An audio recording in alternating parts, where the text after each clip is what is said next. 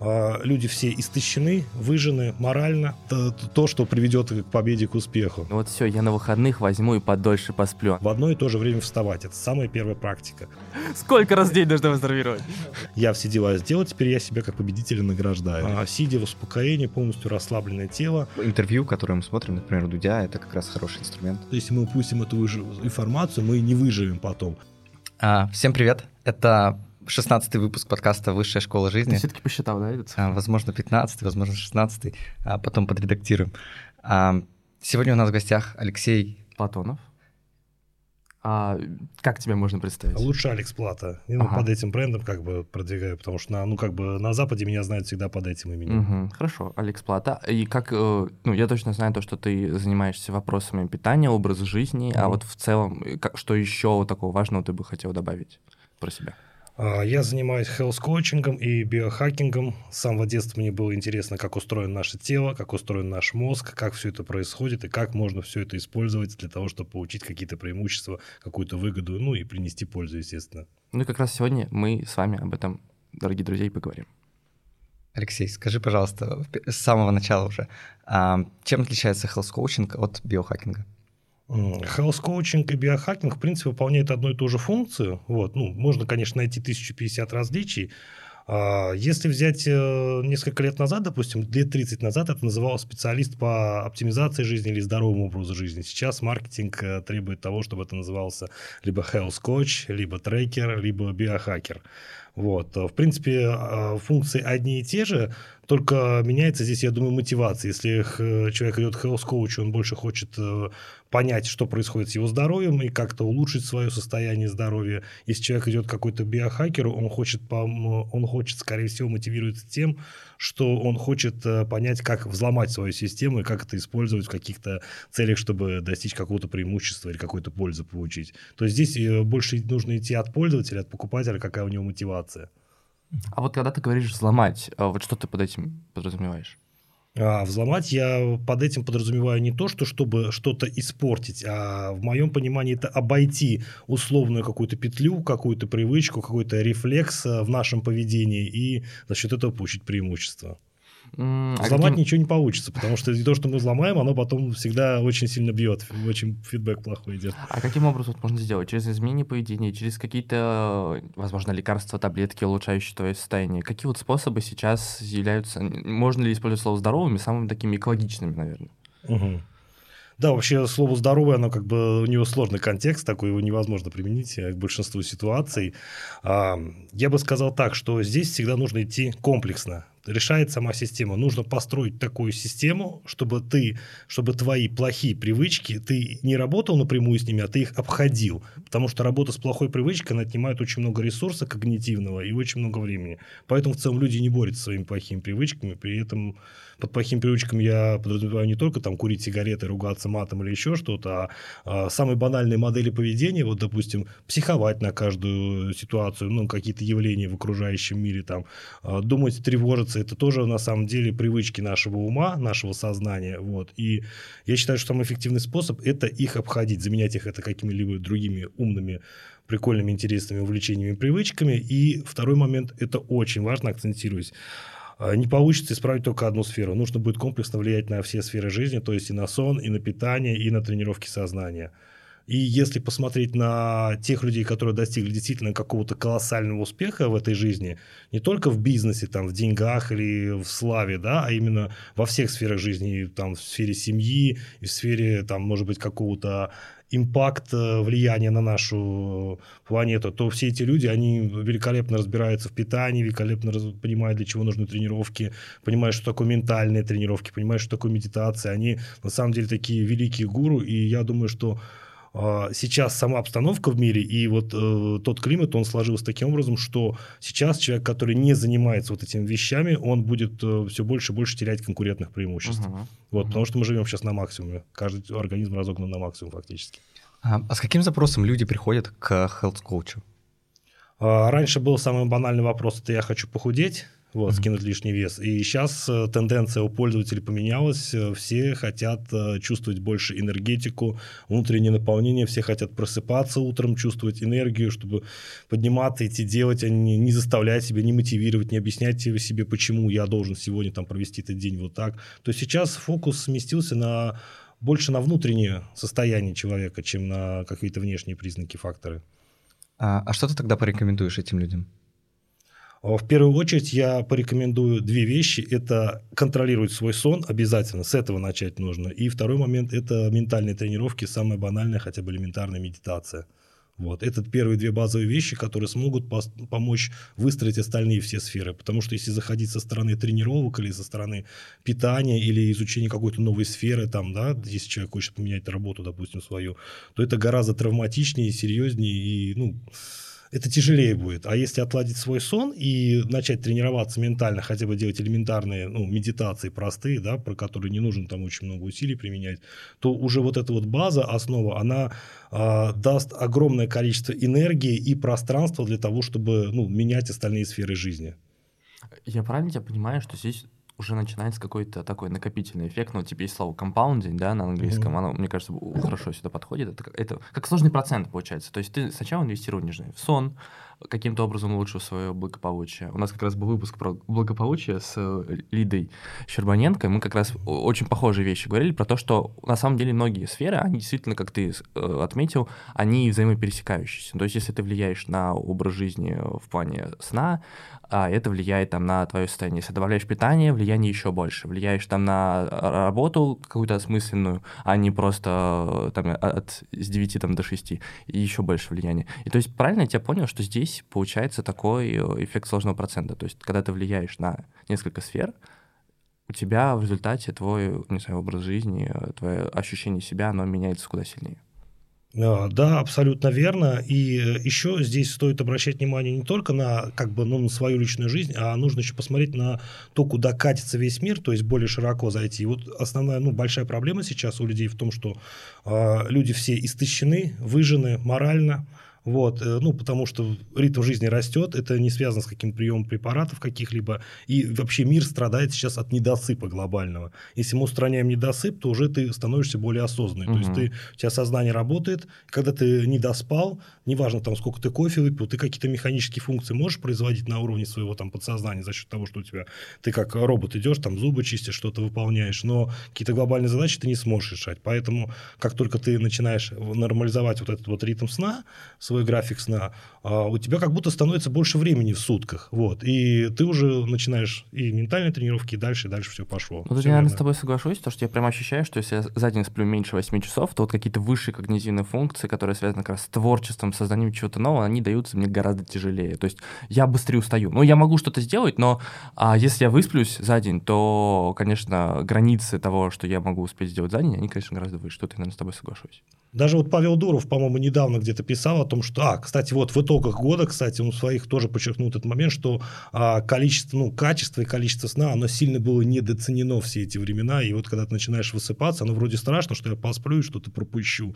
Там люди ведь вообще не спят, там обычно читаешь какого-нибудь человека, он там Вообще я спал по три часа ночью, там все делал, пахал. Ну, время поменялось, там уже сейчас у нас не физический труд, а у нас интеллектуальный mm-hmm. труд. Мы боремся мозгами, сознаниями, и поэтому лучше высыпаться. Вот, допустим, кстати, вот э, про сознание, что еще здесь хотел сказать, про интересный момент, что сейчас, скорее всего, будут побеждать стартапы и команды, и бизнесмены, которые будут уметь объединять свои умы. Это я немножко вперед э, ну, забегаю. Сейчас расскажу, как я последний раз проводил со своим стартапом.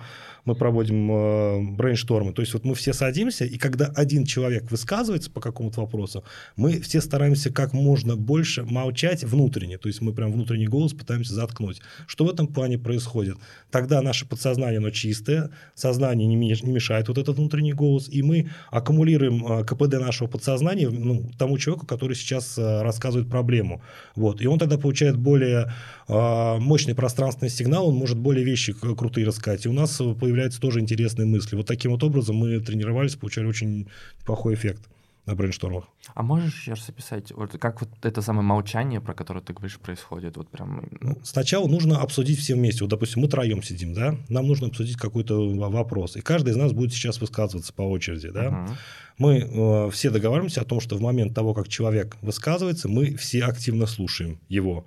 И если мы внутри себя улетаем в какую-то мысль, другую, там, подумаем, о, о работе, о, там, о девушке, о, там, о еде, о чем чего-то, мы сразу возвращаемся и продолжаем активно, прям внимательно слушаться ну, в то, что человек говорит, но при этом стараемся быть расслабленными, не напряженными. Вот. И э, в этот момент, во-первых, у нас подсознание работает чище, оно успевает больше информации обработать, которой говорит человек, вот, и оно может на него дать очень правильный точный ответ, потому что подсознание, оно работает в несколько раз быстрее, чем наше сознание. Вот. А человек, э, который ну, рассказывает проблему сейчас, вот, он э, начинает за счет того, что наше сознание не работает, он начинает чувствовать э, больше поле информационное, и у него тоже свежие креативные идеи приходят. Это вот такой способ, как именно креативность поднять и точность идей, чтобы заставить работать подсознание свое. Потом второй начинается высказывать по, этой, по этому же моменту, а все остальные его слушают. Называется активное слушание в психологии, ну, в психотерапии. Uh-huh. Вот. А здесь мы просто его используем для того, чтобы аккумулировать наши мозги. Вот. Прикольно, я буду точно это использовать в своей сфере. А, я бы еще, знаешь, вернулся к вот этим двум а, основным моментам, про которые ты сказал, про сон и про ментальные тренировки. А, и про каждый углубился бы. Смотри, а, как человеку нормализовать свой сон? Потому что, ну, знаем мы, что вот есть вроде как совы, есть жаворонки. А, ну, есть ли вообще реально, или это миф? А, и как все-таки человеку нормализовать а, свой сон? А здесь на самом деле именно, если мы берем в плане биоритмов, да, то это больше привычка. То есть есть люди, которые встают в 10 утра и работают до вечера, есть люди, которые встают раньше, вот, ну, я предпочитаю раньше вставать, мне просто нравится, мне кажется, что как будто ты начинаешь бежать э, на спринте раньше всех или там на марафоне раньше всех. Вот. И если касаться именно отладки сна, то я бы рекомендовал вначале не стараться там технику раннего подъема себе вести, что рекомендуют все там, коучи. Я, наоборот, рекомендую тому, чтобы хотя бы вот свой поздний подъем, даже там, если вы встаете в 10 утра, чтобы у вас каждый день был стабильно в 10 утра. Пускай звонит будильник, пускай что-то происходит в этот момент, но в одно и то же время вставать. Это самая первая практика. Вторая практика – это по, по, возможности ложиться в одно и то же время. Это не всегда получится. Не может быть такого, что будет прям вот линейная жизнь, и вот прям вот мы будем ложиться каждый день. Но стараться стоит. То есть, если представить себе жизнь, это как вот мы, если выехали на очень классном, точном автомобиле, на очень точную немецкую автотрассу, автобам, да, нам все равно придется немножечко подруливать. Вот мы не будем никогда руль держать статично. То же самое происходит и с, нашим, с нашей жизнью, и с нашим вот сном. Ну, не получится его, конечно, держать в серьезных рамках, но хотя бы вставать в одно и то же время надо. Вот э, реальный пример, если, допустим, я гуляю и вот прихожу домой в 4 утра, вот, я ложусь спать, и в 6 утра я опять встаю. Я 2 часа брожу по дому, и потом ложусь опять спать. То есть вот этот момент просыпания, я стараюсь его никогда не пропускать. Потому что запускается, в первую очередь, а, гормональный выброс серотонина, тестостерона, всех основных гормонов. Вот, если он вовремя произошел, то все будет день хороший, не будет разбитый. Если же я просыпаю эту ситуацию, то чтобы мне ну, свои, свои 6 утра, то мне нужно будет просыпаться там еще, наверное, часа 4 после того, как я посплю. Это будет просто невероятный сбой. Вот, поэтому для начала я рекомендую хотя бы вставать в одно и то же время всем. Прям. Это будет очень сильно запускать все гормональные циклы, все сознание. Угу. А, так, правильно я понял, э, что если ты настраиваешь э, себя таким образом, что встаешь постоянно в одно время, то твой организм привыкает, и именно в это время происходит выброс да, основных да, гормонов. Да. А если ты проспишь это время, то... Все сбивается. Ага. Вот. И потом вот эта вот петля сбившаяся, ее надо приводить в порядок довольно-таки долго. Вот. То есть один раз ты проспал? И... Да, ее, э, чтобы потом поймать вот это вот высшее состояние, как э, Кирилл говорит, высший уровень сознания, когда ты, тебе легко выполняются огромные большие задачи, ты прям тебе кажется, что твой ум способен ну, просто там невероятные уравнения решать. Вот именно до такого уровня, чтобы дойти, нужно будет хотя бы, ну, наверное, если ты один раз проспал свой и пере, пере, переутомился, то, наверное, около двое суток нужно будет восстанавливать вот это вот высшее состояние. Я правильно понимаю, что вот это, знаешь, есть такая практика у людей, ну вот все, я на выходных возьму и подольше посплю, она в этом смысле порочна. Абсолютно. Абсолютно. Она и разбивает, она, во-первых, она с психологической точки зрения, она показывает тебе, что ты живешь не своей жизнью, потому что у тебя есть время, когда ты работаешь, и время, когда ты прям отсыпаешься, от всего там отошел. Это, ну, не совсем, мне кажется, то, чем, это то, что приведет к победе, к успеху. Вот. Может ли это быть каким-то сигналом, что тебе стоит тогда что-то в своем образе жизни поменять? Да, обязательно, обязательно. И вот за что бы ты рекомендовался в такой ситуации браться в первую очередь? А, в первую очередь сон. Ну, то есть, опять же, вот База, сделать база, так, да. чтобы прям вот ты не досыпал, да, на выходных, а каким-то образом Да. распределить это время в течение недели. Абсолютно верно. Хорошо. Сон очень сильно влияет на качество дня, который мы проводим. Если мы выспаны, нам кажется, что на наши белые кроссовки кто бы не наступил, это ерунда. А, и второй момент, получается, ментальные тренировки. Да. Медитация как один из них, а какие еще? А, Есть различные когнитивные тренировки, которые улучшают память, которые улучшают, допустим, концентрацию, креативное мышление, но я считаю, что они все э, на втором плане уже идут после медитации. Медитация, она нам в первую очередь что дает? Она нам дает а, хорошую дистанцию до эмоций, и до всех явлений, которые происходят вокруг нас, внешних, внутренних. То есть, поэтому А как человеку выбрать э, медитацию? А Для начала я бы посоветовал просто вот э, самое банальное наблюдение за дыханием, когда мы сидим. Давайте так, даже немножко я сейчас расскажу о том, для чего это сделано. Медитация, она нам нужна в первую очередь для того, чтобы тренировать свое внимание.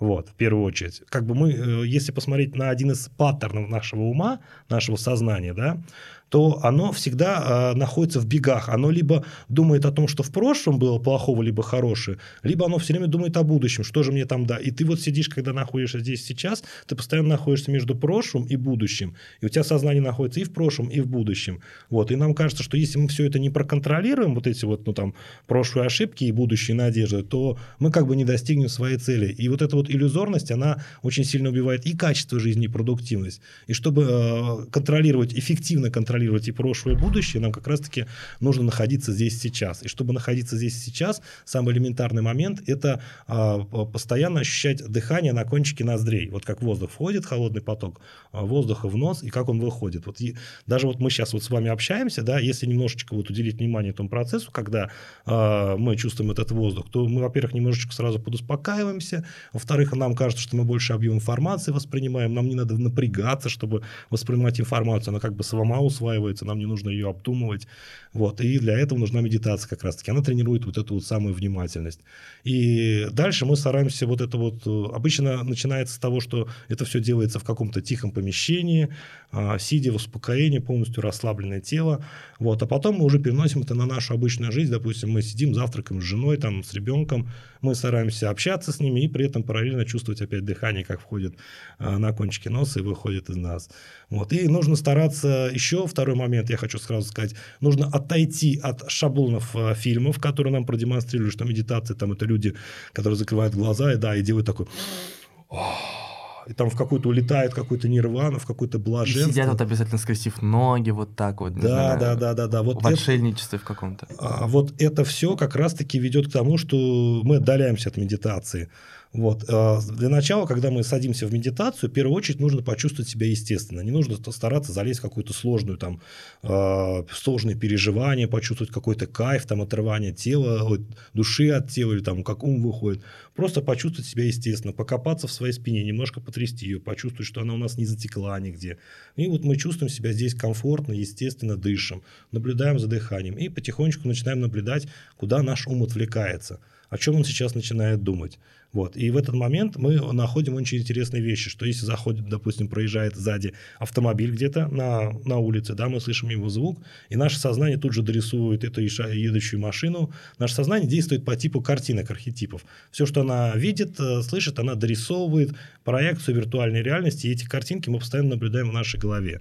Вот. И медитация сделана для того, чтобы как раз-таки э, ну, внимательно отслеживать вот эти вот появляющиеся сигналы и не обращать на них внимания, не бежать за ними. Я тут, наверное, как раз добавлю, я недавно читал такое достаточно забавное, ну, не забавное, это даже не исследование, а просто такое утверждение. В общем, ну, подтверждение твоей мысли про то, что наш мозг что-то достраивает. А, по сути, одна из, это одна из способностей, которая помогла нам выжить, потому что если бы наш мозг реагировал, например, на появление ядовитой змеи в тот момент, как только она действительно появилась, у нас было бы очень мало времени на то, чтобы сделать какие-то действия и убежать. И поэтому фактически наш мозг реагирует не на появление змеи, а на шорох листьев. И, конечно, иногда это может быть не змея, там, или, а кролик, или просто ветер шелестит, но благодаря тому, что мозг воспринимает потенциальный сигнал в виде шума как потенциальную опасность, у него появляется больше времени на то, чтобы среагировать и не допустить как раз того момента, когда фактически появится змея, и ему придется срочно что-то делать. Поэтому то, о чем ты говоришь, это ну, работает даже на уровне э, мозга. Ну, совершенно верно. Мне кажется, я тоже именно такой материал изучал. И да, действительно, это связано с работой подсознания. Очень быстро подсознание дает нам вот эту вот всю объективную информацию, рисует картинки, подсказывает. Я бы тогда, знаешь, подумал, вот хорошо, допустим, мы наладили вот этот первый базовый уровень, про который ты сказал. Это сон, и это медитация как способ э, управлять в, своим вниманием. Что стоит человеку делать дальше, когда этот базовый уровень, ну, закрыт? Угу. А вот как раз-таки, когда базовый уровень этот закрыт, э, и человек уже себя чувствует комфортно именно с медитациями и с сном, здесь происходит очень интересный момент нашего сознания. Вот.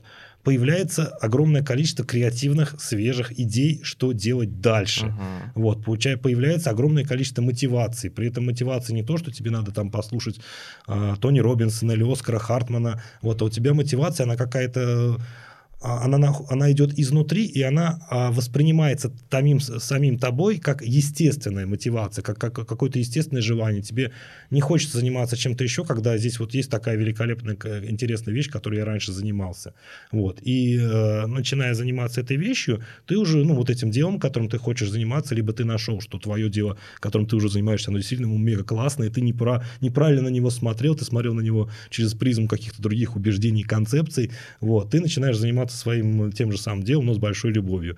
И э, здесь у тебя сами, сам, само по себе приходит осознавание о том, что интересно, а может быть еще лучше качество жизни, может быть вообще прям, чтобы вот с утра вставал и как вот как Бог летел э, делать дела. И э, здесь ты думаешь, а вдруг может попробовать витамины попить или там попитаться правильно, поэкспериментировать с едой. И вот эти вот эксперименты, они приводят в очень-очень интересные вещи, которые просто невероятно помогает поднять продуктивность и действовать. Вот. Следующий уровень это питание. Да, обязательно. Питание все-таки это энергия, которую мы в себя впускаем, и без этого... Ну, машина не может ехать на плохом топливе, это очевидно. Мы не можем 295 бензин, указан у нас на BMW, мы не можем него залить там 80-й, 76-й и говорить, ну, так пойдет, в принципе. Вот. А, ну, понятно, наверное, мы сейчас не можем а, разобрать весь рацион, который человек да, стоит я не стал, это очень тяжело. Да, может быть, просто посоветуешь какие-то источники, что почитать на эту тему? А, я бы рекомендовал вообще отказаться от концепции, вот как э, Кирилл правильно сказал, вот слово «здоровый». Если вы видите, что вам продается что-то по типу, вот, смотрите, вот это очень правильное питание, единственный верный правильный способ и здоровый способ, то лучше вот от этого продавца, от этой штуки бежать от всей, да. Вот, э, на питание стоит смотреть так, э, какая, какую энергию тебе даст это питание, вот, и какие даст оно тебе когнитивные функции. Вот, только так. И не делить еду на суперполезную или супер там какую-то вредную. А, допустим, вот расскажу, как я смотрю на еду. Если вот у меня тяжелые две недели идут, и много переговоров, много стресса, много каких-то, а, ну, тяжелых таких, когнитивная нагрузка, я стараюсь в этом время сделать еду как можно более нейтральной. Вот, то есть она у меня, она у меня соленая, но очень слабо соленая. Нет никаких перца, нету сладких вкусов.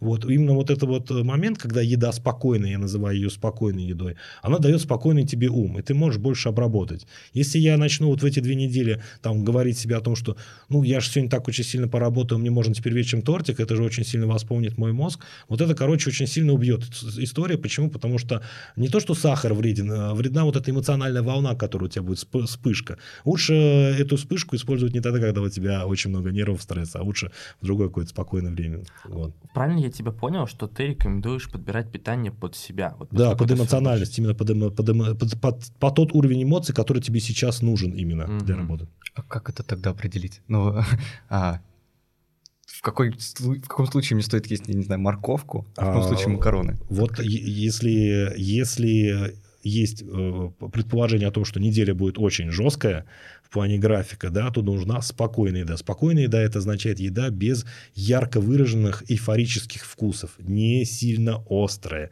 не сильно перченая, не сильно соленая. Васаби не, не подойдут, да? Не подойдут. Вот. Ну, они, они дают настоящий праздник в голове, эти всплески. Причем наш мозг а, почти одинаково реагирует на сильный вкус соли, сильный вкус сахара и сильный вкус острова. И какой-то сильный запах, да, поэтому у нас начинаются там вау, такие прям процессы. Вот не было, чтобы вот таких вот волн, всплесков эмоций, неважно от чего, от соленого, острого и там или сладкого. А чем это грозит? А, это грозит тем, что если у вас есть какой-то сложный вопрос, который нужно разрешить, да, то вот эта вот волна эмоций, вот она запускает вот такую волну в уме, вот и получается огромное количество мыслей, а может быть так сделать, а может мне вот так сделать, а что лучше, а я не знаю. Получается немножко вопрос такой потерянности. Угу. У тебя вот эта вот волна, ты не можешь ее остановить, и, а тебе нужно решать сложную задачу, у тебя и она у тебя, ой, как же ее решить, вот это вот идет. А если, ты волны не, если эту волну не запустить, то вот этот эмоциональный всплеск, он никак не отразится в нашем сознании. Вот, он, у вас сознание будет спокойным, чистым, и все эти вопросы можно будет решить. А потом неделя будет свободной, и можно сказать, все, я решил все вопросы, теперь я могу съесть торт. А, но правильно тогда я понял, что спокойная еда это условно может быть практически любая еда, только да. без а, там, без э, большого количества соли, сахара, там, да, перца, ну да. вот добавок именно. Да, да, да, именно, чтобы эмоциональных всплесков не было. Больше. Ох, ого. Так, а ты еще сказал, что а, тортик лучше съесть в какой-то другой момент. Да, да, в да. В какой да. момент стоит есть тортик? А, ну, во-первых, чтобы не программировалось поедание сладкого на депрессии, вот, это же программа, программа самая настоящая будет, если есть, это просто программа, от которой тяжело будет избавиться, то в более спокойной обстановке, когда я все сделал, я все дела сделал, теперь я себя как победителя награждаю. То есть все-таки награждать себя тортиком можно? Да, обязательно. Ну, ну, обязательно нужно это сделать, нужно себе заранее нарисовать. Можно не тортиком, можно там, кому что нравится, Apple Watch, iPhone девочкам нравится. Вот, обязательно нужно потом, потом Просто знаешь, ну, я когда тоже общался с некоторыми людьми, они говорили, что в этот момент, с одной стороны, тортик это вроде как поощрение себя, с другой, ну, я слежу за фигурой, то есть как бы ты обнуляешь тем самым то, что ты добился вот до этого момента. Не, не происходит ли такого? Ну, если ты следишь за фигурой, во-первых, можно создать необходимый дефицит за один-два дня, который позволит тебе съесть тортик так, что он еще и поможет тебе похудеть. То есть э, не само исключение торта влияет на, на похудение, а угу. немножко другие правила. Угу. А, так, смотри, в основе вообще всего того, о чем мы сейчас говорили, кажется, что лежат как раз привычки. Да. Вот э, это прям дело, такой да. атом, что ли, а, всего этого. И а, что вообще делать с привычками? Потому что, ну, например, что я знаю, как отказываются обычно от сладкого, как рекомендуют, вернее, отказываться от сладкого, а, просто не покупать его. Ты как бы ограничиваешь а, к нему возможность, доступ. в принципе, да. его использовать. Вот. Что вообще в целом реально действует, а, реально стоит делать с привычками, как их менять, ну, потому что это первый шаг Может сделать. быть, не на питании тогда лучше сфокусироваться. Давай, давай пита... попробуем побольше а, что-нибудь выбрать. В первую очередь нужно прийти к пониманию, что человек – это одна большая привычка. Либо что-то делать, либо что-то не делать. Вот. А, второй момент нужно понять и принять то, что человек все-таки существо неосознанное, оно не находится 24 часа в сознании, в четком понимании того, что происходит. Вот. И примерно, наверное, если человек не медитированный, не тренирует э, свою осознанность, он где-то, наверное, процентов 15 в течение дня или 10 будет находиться в здравом сознании, когда можно что-то решать, что-то делать. А все остальное время у него будет такой сон из каких-то а, отрывков прошлого и будущего и того, что нужно сделать. Когда человек начинает медитировать, он становится более осознанным. То есть, э, как здесь момент какой определить? Смотрите, вот мы когда едем на машине, да, по дороге, опять же, в городе, мы вначале, когда только учимся вождению, мы там прям сконцентрированно, сфокусированы. А через пройдя 5 лет или 6 лет мы спокойно разговариваем по мобильному телефону за рулем, еще выбираем себе еду параллельно, и еще рулим, и видим и красный свет, и зеленый, и все. Вот, это означает то, что наше подсознание уже получило как привычку все эти базовые функции, и мы их выполняем. Вот. И вот этот вот э, машинный цикл, он проявляется везде во всех сферах нашей жизни. То есть, по сути дела, человек – это Любой результат в жизни человека – это результат гармоничной, упорядоченной последовательности. Вот такая немножко математическая штука. Это означает то, что мы что-то имеем или мы что-то не имеем, э, потому что у нас не было привычки. Привычка – это цикл, который повторяется постоянно. И чем больше мы положительных, маленьких-маленьких привычек вырабатываем, удобно, не положительных, не положительных, опять же, говорит о том, что кто-то хороший, кто-то плохой. Значит, не положительные, давайте заменим этот тезис на а, привычки, которые нам сейчас помогают, именно нам в данной конкретной ситуации. Чем больше мы натренируем наше подсознание вот на этих привычках, тем mm-hmm. больше у нас будет автоматических процессов в течение дня, за которыми нам не нужно будет следить, уделять им фокус, но они будут происходить автоматически. А мы свое сознание направим в другое русло. Вот. Поэтому элементарно маленькие базовые привычки. Первая базовая привычка, мы обсуждали, это сон, медитация. Uh-huh, да? uh-huh. Вот. Употребление жидкости обязательно, потому что жидкость влияет на... Ну, потеря жидкости влияет на торможение когнитивных функций буквально час-полтора, если вы в безвожности находитесь, мозг уже не работает на полную. Поэтому здесь нужно обязательно в этот момент обращать. Есть моменты, допустим, с привычками, да, вот если есть вредные привычки, от которых привязанности, да, от которых вот тяжело избавиться, там, курение, алкоголь, там, поедание сладкого. А, здесь заходят два момента. В первую очередь нужно разобраться, если мы касаемся конкретно переедания, да, ну, вот этого слад, на сладкое или там срывы, вот компульсивное переедание вечернее, когда у людей. Два момента. Первый момент психологический, тоже нужно понять, возможно, это будет детская травма какая-то. И, и эту детскую травму, которая еще не выявлена, вы ее не, не, не отследили, вы ее заедаете постоянно сладким. Вот это очень серьезный момент, очень часто, который проявляется. Второй момент, э, э, нужно понять, насколько вы употребляете много или мало белка. Вот. Не нужно в какие-то в граммовки вдаваться, да, нужно просто попробовать хотя бы поэкспериментировать немножко больше, начать потреблять белка. Вот. Не считая калорий, не считая там по весу еду. Почему я на белок ставлю акцент? Потому что белок – это единственный эм, нутриент, который дает нам серотонин в организме. Мы не можем серотонин, серотонин ну, синтезировать из воздуха.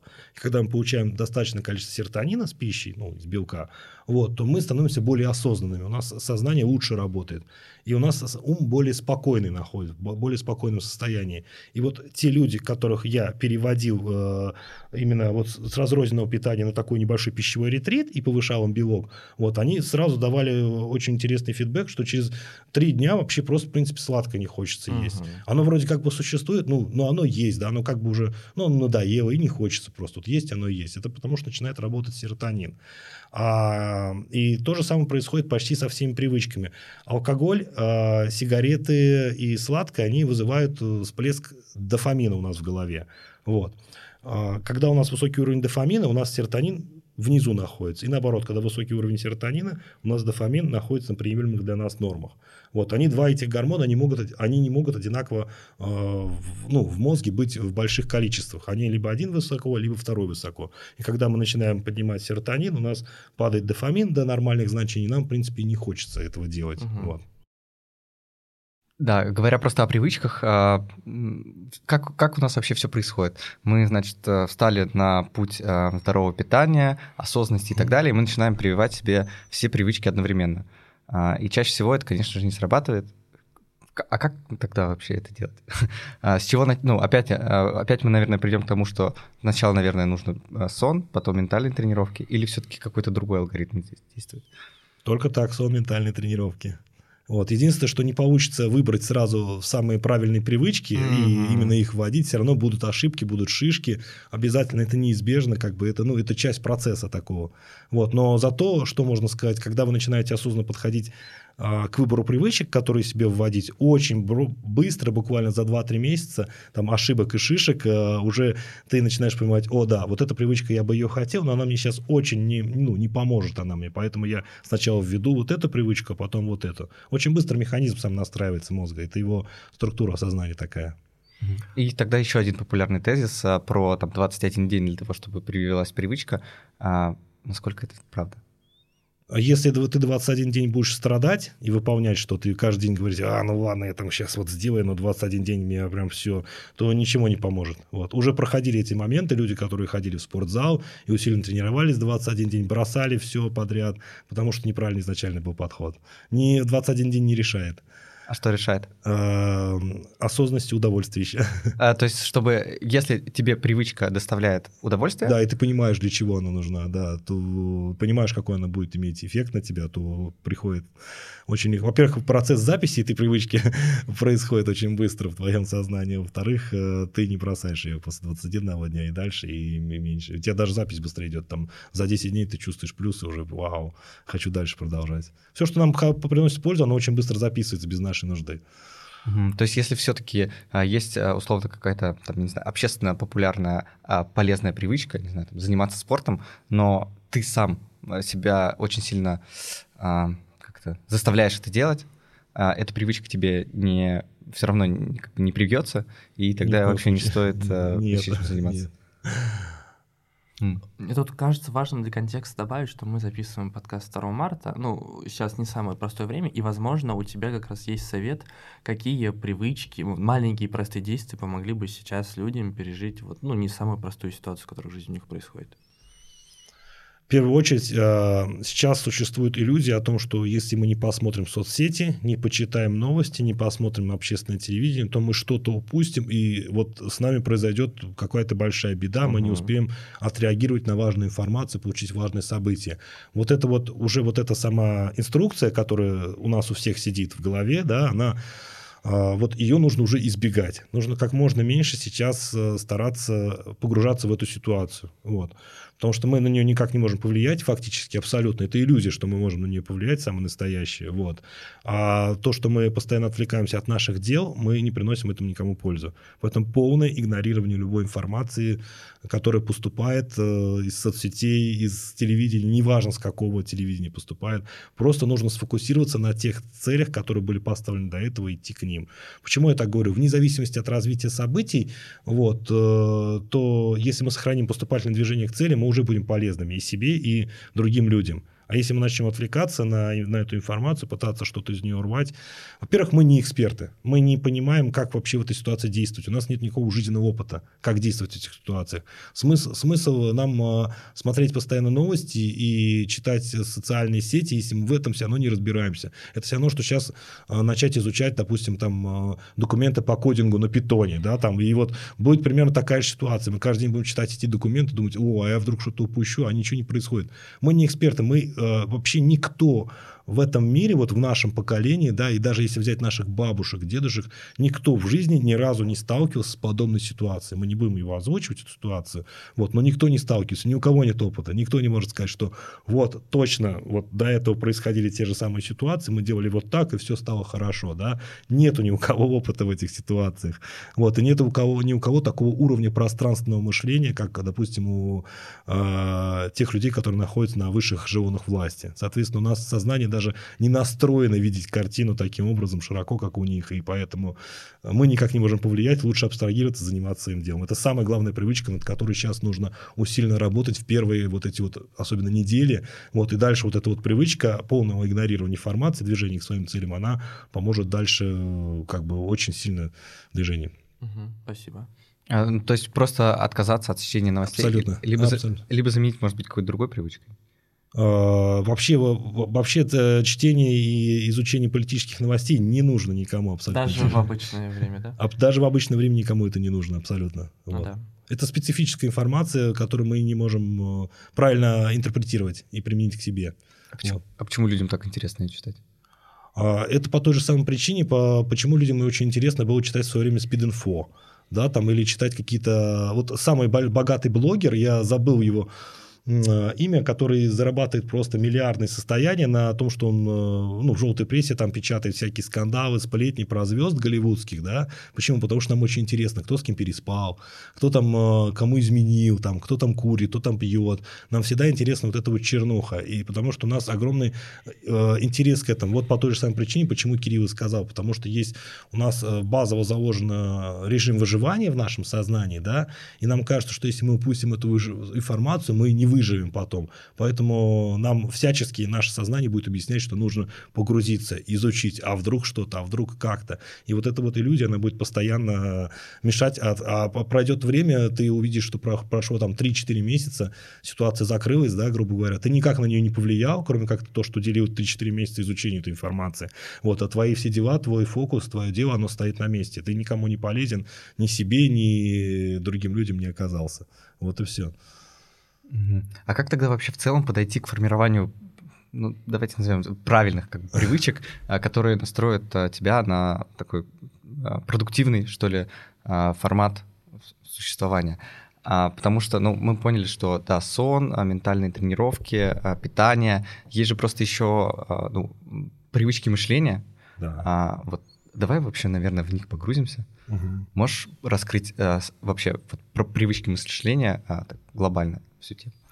Одну привычку мы сегодня уже озвучили, это то, что наше сознание пытается постоянно быть, ну, следить за прошлым и за будущим, да, и первая привычка полезную, которую мы должны выработать внимательность, находиться здесь сейчас. Тогда сразу эти сферы мы две выйдем, они перед нами, мы понимаем, что как бы все в порядке, не нужно ничего контролировать. Вот. А, второй момент, нужно понять, вот есть, есть цель, вот я хочу достичь того-то, или там я хочу сделать то-то, или вообще я не хочу не делать ни то, ни то, я хочу себе домик где-нибудь в провинции, да, и спокойно уже жить там с супругой, это тоже цель как бы, да.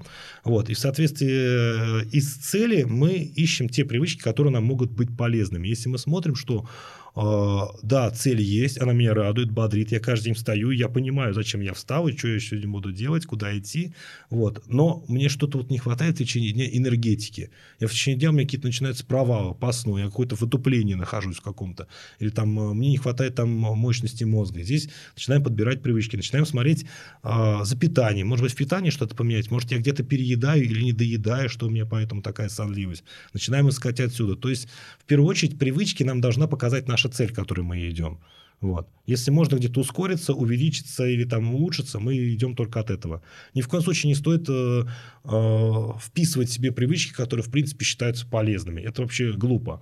То есть есть, э, я называю его милитаристический подход, такой военизированный подход, э, что ты вот должен очень много полезных привычек в себя набрать, быть здоровым и сильным, еще и долго... Да, вот этот культ да, какой-то. Да, продуктивным, там, прожить долго, там, очень-очень много лет прям, да. Вот, и вот эта вся история, она почему-то ее очень тяжело объяснить нашему сознанию. Сколько мы себе не объясняем, что это же круто, вот столько всего иметь, и полезных привычек. Оно чуть не согласно, не, да? Оно как-то не согласно, не видит в этом мотивации.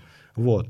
И я предлагаю, ну, как вот Health Human Design, есть такая, такая очень интересная аббревиатура, вот если ее применить правильно, да, не к звездам, а именно к своей жизни, да, угу. то если взять вот опять же цель, и вот глядя на свою цель вдалеке, вот в разрезе нее понять, что физические тренировки – это не обязательно спортзал. Это может быть, я пойду на фехтование, и у меня будут задействованы отдельные участки мозга, стратегические, которые э, обрастут нейронной связью необходимой. Это поможет мне э, в достижении моей цели быстрее, у меня мозг будет эффективнее, значит, я иду на фехтование. Вот. И вот все привычки полезные. Смотрите, я пойду на здоровый образ жизни, пойду заниматься спортом и правильно питаться, потому что это поможет мне быть продуктивным, я смогу больше часов в день уделять своей цели и быстрее ее дойду. Вот только в таком разрезе нашему сознанию становится понятно. И ты уже идешь на тренировку, ты идешь не для того, чтобы быть крутым, и сейчас все ходят в спортзал, а ты идешь и понимаешь, так, я иду на тренировку, потому что это улучшит мои показатели. Угу. Вот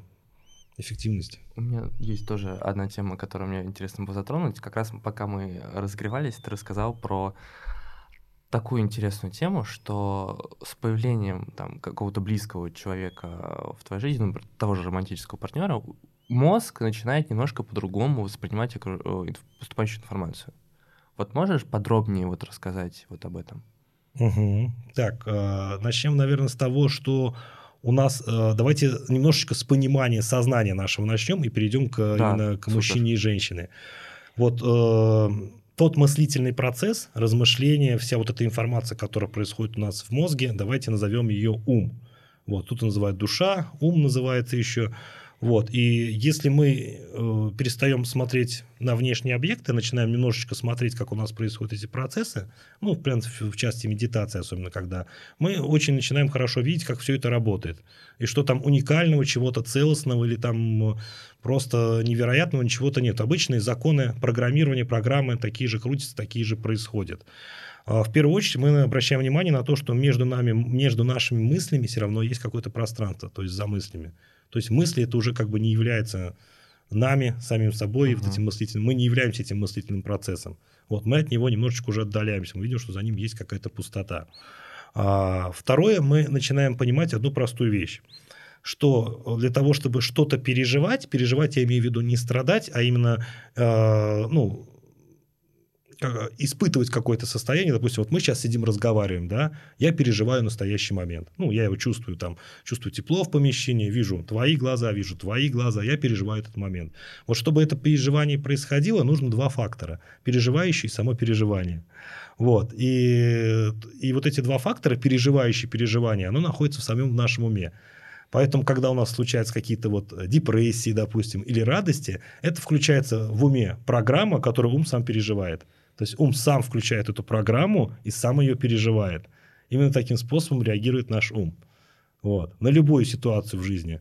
на внешние явления, на внутренние явления. Если мы там внутри нас мысль, мысль какая-то испугала, у нас тоже включается программа в уме, и он сам ее переживает. Он гонит сам картинки, сам испытывает на них эмоции, и вот это все крутится, цепочка взаимозависимых событий.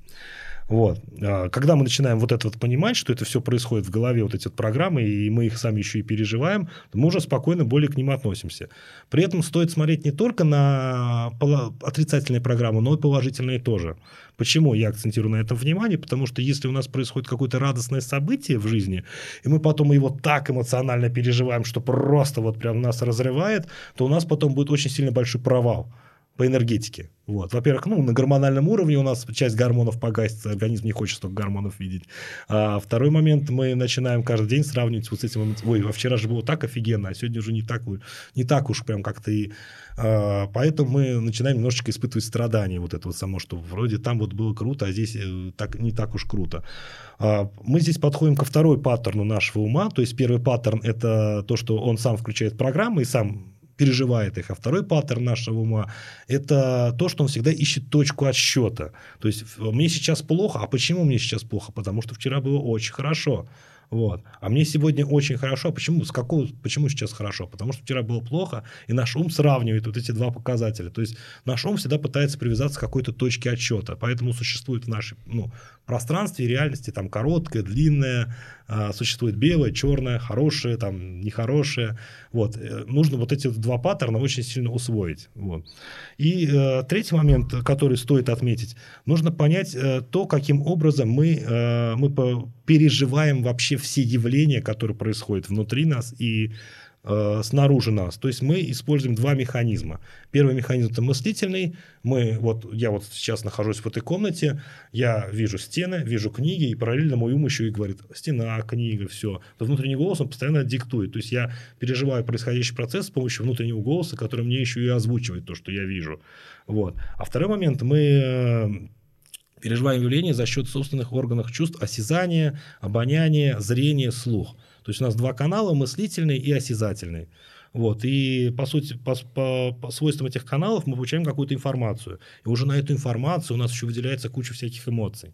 То есть э, нужно понимать, что вот эти вещи происходят, э, три пункта, которые я назвал, и после этого мы уже можем видеть вообще, что происходит, может происходить дальше. Когда встречается мужчина и женщина, два разных пола, то те э, качества ума, которые раньше были закрыты просто в подсознании, человеками не пользовался, они не были, они не, не были активированы, вот, они начинают становиться активными. То есть, когда мы видим объект нашей любви, вот, то у нас мы вот это вот счастье, которое нас наваливает, вот эта вот полнота жизни, которая приходит в нас, она приходит не потому, что человек нам добавил своей энергетикой вот это все, или там своим хорошим поведением, своими хорошими глазами, а потому что все эти качества ума, они уже заложены в нашей программе. И они открываются только тогда, когда мы увидели этого человека, который стал, который вот так вот сильно эмоционально дернул нас, и тогда эти все качества ума, они открываются, и мы их все чувствуем. Женщина приносит э, в мир мужчины пять видов мудрости, но мы пока не будем касаться этого аспекта, да, э, то, то, то есть мужчина становится мудрее рядом с женщиной, то есть, э, а мужчина приносит э, активность в жизнь женщины, там есть защищающая активность, есть очаровывающая активность. Мы тоже не будем про это говорить. Просто как бы женщина, она сама по себе несет мудрость. Вот, качество мудрости, качество ума, мудрости. Мы сейчас про ум говорим. Uh-huh. А мужчина несет качество метода, активности. И вот когда встречается метод и мудрость, метод и активность, происходят вот эти вот э, всевозможные открытия на фоне ума, которые мы ощущаем как э, приток любви. Нам кажется, что просто все что-то нереальное происходит. У нас ум очень такой, он, во-первых, яркие краски эмоций испытывает, во-вторых, он, ему кажется, что нету никаких преград. При этом э, вот а, об этих качествах ума скрытых, которые мы можем пережить и почувствовать, которых сложно описать, но можем пережить только любви, писали очень многие люди еще там не знаю, с какого века, да, ну, ярчайший представитель, наверное, Наполеон Хилл описал это очень сильный момент. Почему вот, э, и, кстати, здесь ну, не нужно путать именно с сексуальным аспектом, мы говорим сейчас именно по, по качествам ума, потому что если мы, допустим, у нас есть секс, но у нас нет любви, вот этого эмоционального переживания, то эти качества ума остаются закрытыми. Вот, это, э, эта программа не работает в нашем уме. Вот знаешь, есть такая поговорка в народе «любовь живет три года». Вот ты как считаешь, это правда или можно каким-то образом продлить этот срок? Я считаю, что это не, не совсем правда. Это на 50%, наверное, правда. Вот. Бывает, что и дольше живут, а бывает и меньше живут. И вот можно ли как-то повлиять на этот срок? Если, ну, допустим, ты чувствуешь, что, как ты сказал, в какой-то момент ты начинаешь сравнивать э, то, ну, свое текущее эмоциональное состояние с тем, как это было в начале отношений, вот та самая эйфория, очень много было эмоций, потому что ты только с человеком начинаешь знакомиться, и поэтому, когда ты живешь с человеком дальше, ты уже начинаешь сравнивать вот с этим моментом, начинаешь да. обесценивать текущий из-за этого, потому что он не такой эмоциональный, не такой бурный. И вот можно каким-то образом повлиять э, на ситуацию так, чтобы человек все равно увидел смысл текущих отношениях, даже несмотря на то, что они, казалось бы, не приносят вот того фонтана бурлящего, который был раньше. Да, а, разумеется, в первую очередь э, нужно к любому делу подходить, исходя, исходя из того, что сегодня я купил новые джинсы, они меня бодрят, а завтра они уже не будут приносить столько эмоций. То есть понимать о том, что все меняется и все уходит. А в качестве отношений я что могу сказать? Здесь э, поможет только один момент, если изначально оба человека довольно-таки зрелые, вот, и они изначально понимают, что им э, нужно сейчас двоим, помимо вот этой общей эйфории в начале, которая происходит, нужно стараться как можно больше опыта и хорошего, и плохого проходить вместе, и в процессе этого опыта получать какие-то шишки взаимодействия.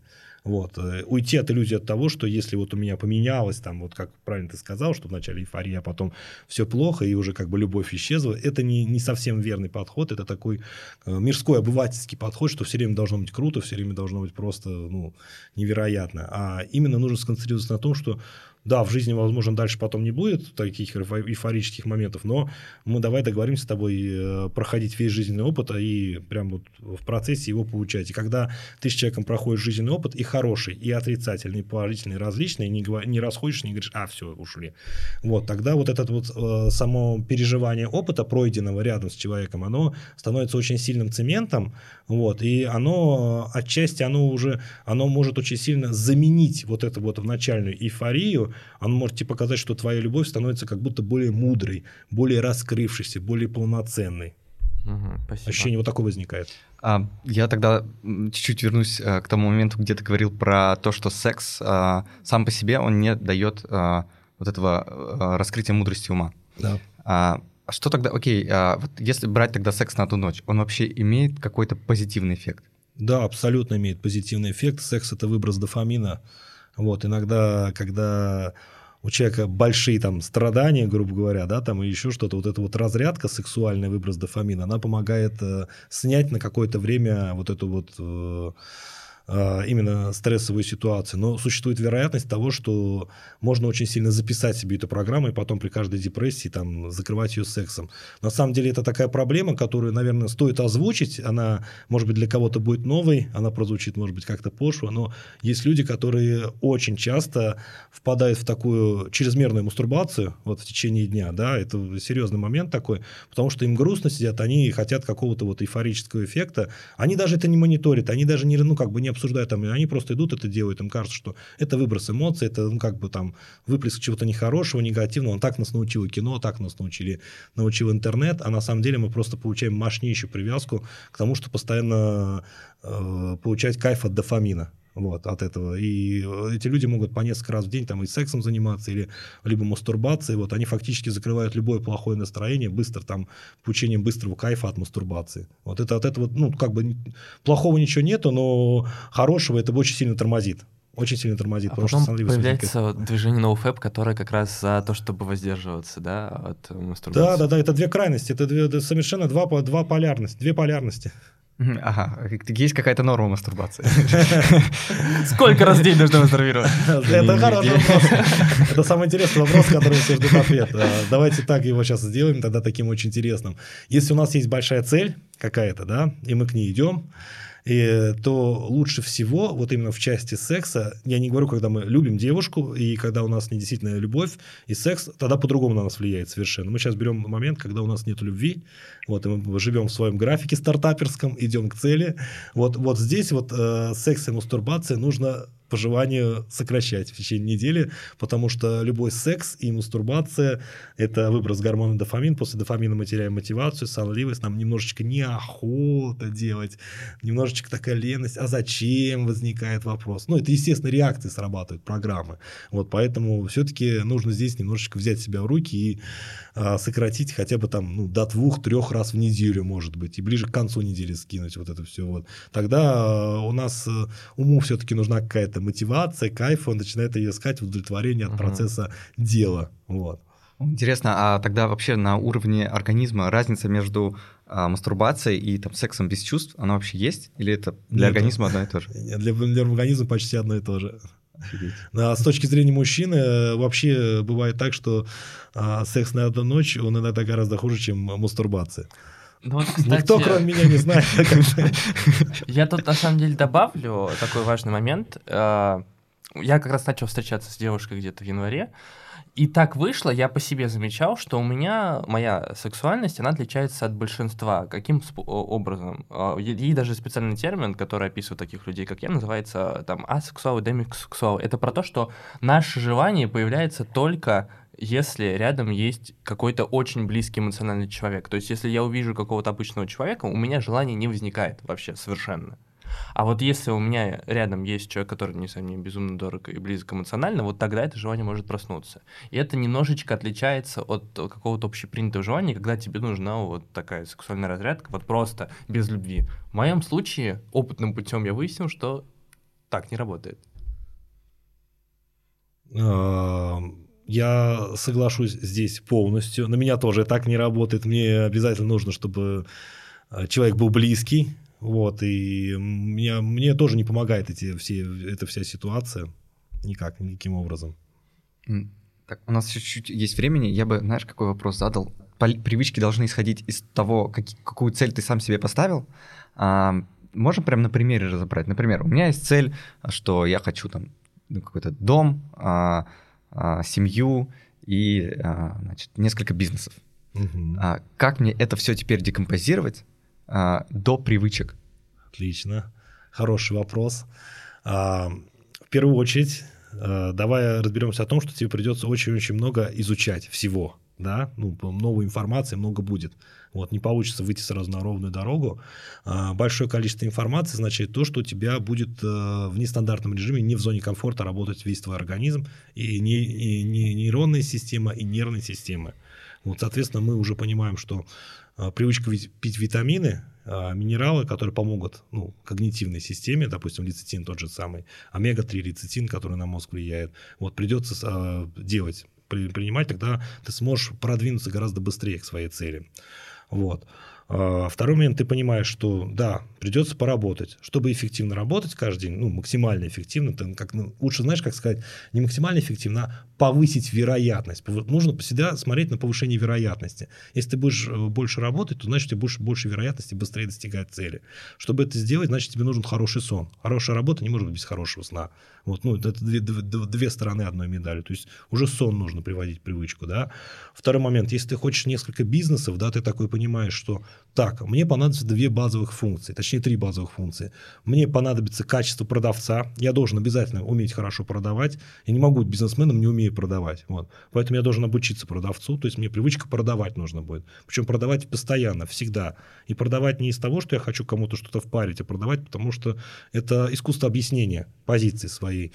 А, дальше, я хочу несколько бизнесов, значит, мне придется, мне нужен будет э, коммуникации между людьми. Я должен его натренировать. Я должен общаться каждый день именно с интересными людьми и незнакомыми мне, чтобы пройти вот этот барьер э, страха там э, вот этого незнакомца. То есть я буду тренироваться каждый день. Нужно придумать, каким образом я буду тренироваться.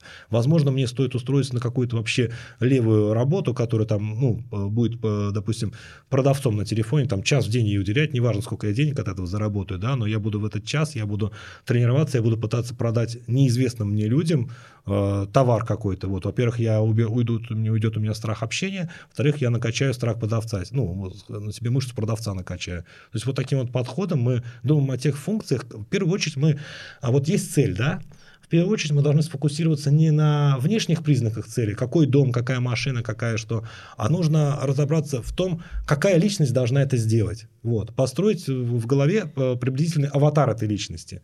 Вот, он не выйдет сразу, это не за один день, не, не, что я сел, сейчас подумал и все. Во-первых, он будет корректироваться, ну, в процессе мы будем его подгонять постоянно, этот аватар, да, вот, но в базовый он должен быть уже понимание такое. Вот это мы создаем это аватар образа этого человека, который должен достичь этой цели, вот. И мы начинаем просто отождествляться с этим аватаром. Вот без построения этого аватара это вообще глупая идея. Просто так визуализировать дом, квартиру и двигаться к ним без понтов. Нужно обязательно понять, что это будет за аватар, какие у него будут качества, и развивать эти качества угу. в привычках. Угу. Да, то есть можно посмотреть на самом деле на человека, который там уже добился этого. Да, да. Ты просто смотришь. А, да, а строишь аватар по образу его и все. Просто интересно, как раз, знаешь, а, момент а, привычек мышления. То есть там люди же вообще по-другому думают, по-другому обрабатывают информацию. Абсолютно верно. По-другому видят, что ли. Вот. Интересно, как вообще в это можно закопаться. А, в образ мышления других людей? Да. Вот в привычки их мышления привычки их мышления, а можно просто послушать, как они говорят. Это все будет просто сфокусироваться на этом, о том, как они подумать. Интересно, а как мыслит вот этот вот человек? И просто сидишь его слушаешь, и если ты аудиал слушаешь, если ты визуал, читаешь его, вот, но при этом ты сфокусирован на том, как он мыслит. И ты увидишь, что он, я думаю, я всегда считал, он будет тебе давать такой контекст, этот человек, и ты такой, ага, значит, он видит мир вот таким образом. Все, надо так попробовать тоже представлять мир. То, то есть... что люди говорят, они тебе дают полностью карту открытую. А, то есть вот как раз интервью, которое мы смотрим, да. например, Дудя, это как раз хороший инструмент для того, чтобы принять, э, в том числе, привычки мышления других. Да, если мы хотим стать Дудем, пожалуйста. А, так, у нас осталось 4 минуты, тогда, ну, у тебя есть еще какие-то вопросы? Я думаю, нет. Мне кажется, мы на самом деле затронули сегодня большой, огромный пласт информации. Мне очень вообще сложно будет потом на монтаже принимать решение, что мы вообще вырежем. Может быть, ничего. Может быть, и ничего. И поэтому я думаю, что нашим слушателям будет огромное удовольствие слушать наш с тобой сегодняшний подкаст. Спасибо тебе большое. Спасибо вам. А если еще что-то, а, что бы ты сам хотел сказать, но мы у тебя не спросили? Вопрос как Дэвера, да, Да, это вопрос из этого. Спросите маму. Да, мне кажется, мы сегодня много информации дали, чуть больше информации будет немножко больше грузить. Угу. В целом, э, еще раз сконцентрируюсь на том, что во всем мире э, есть проблема сна, и поэтому проблема существует депрессии. Вот, поэтому всем нужно желательно отоспаться. Снизить кофеин, отоспаться, взять этот момент я думаю, сейчас это будет максимально актуально. Да. Э, и, наверное, вот этот момент тоже хочу сказать. Не демонизируй кофе, пьем его на здоровье, когда нравится, но делаем себе кофейные ретриты. Угу. И лучше кофе всегда и стимуляторы держать э, как джокер, потому что угу. когда мы хотим ускориться, они нам помогают. Угу. А если мы уже сидим на стимуляторах, и нам нужно ускориться, а у нас уже джокера нет. Поэтому сон и меньше выматывающих а, в зависимости от того, когда вы слушаете этот подкаст утром, тогда идете пить, пить кофе, если вам очень сильно нужно. Если вы все-таки слушаете вечером, то рекомендую вам завтра проснуться в то время, в которое вы там обычно просыпаетесь. А, Алексей, спасибо тебе большое. Да, это был очередной выпуск подкаста Высшая школа жизни. Вы можете найти нас на Apple Music, Яндекс Музыки, где еще, Денис? Castbox, SoundCloud, а, YouTube, собственно, даже в Spotify теперь мы есть. Супер. Yes. Спасибо. Всем пока. пока. Спасибо.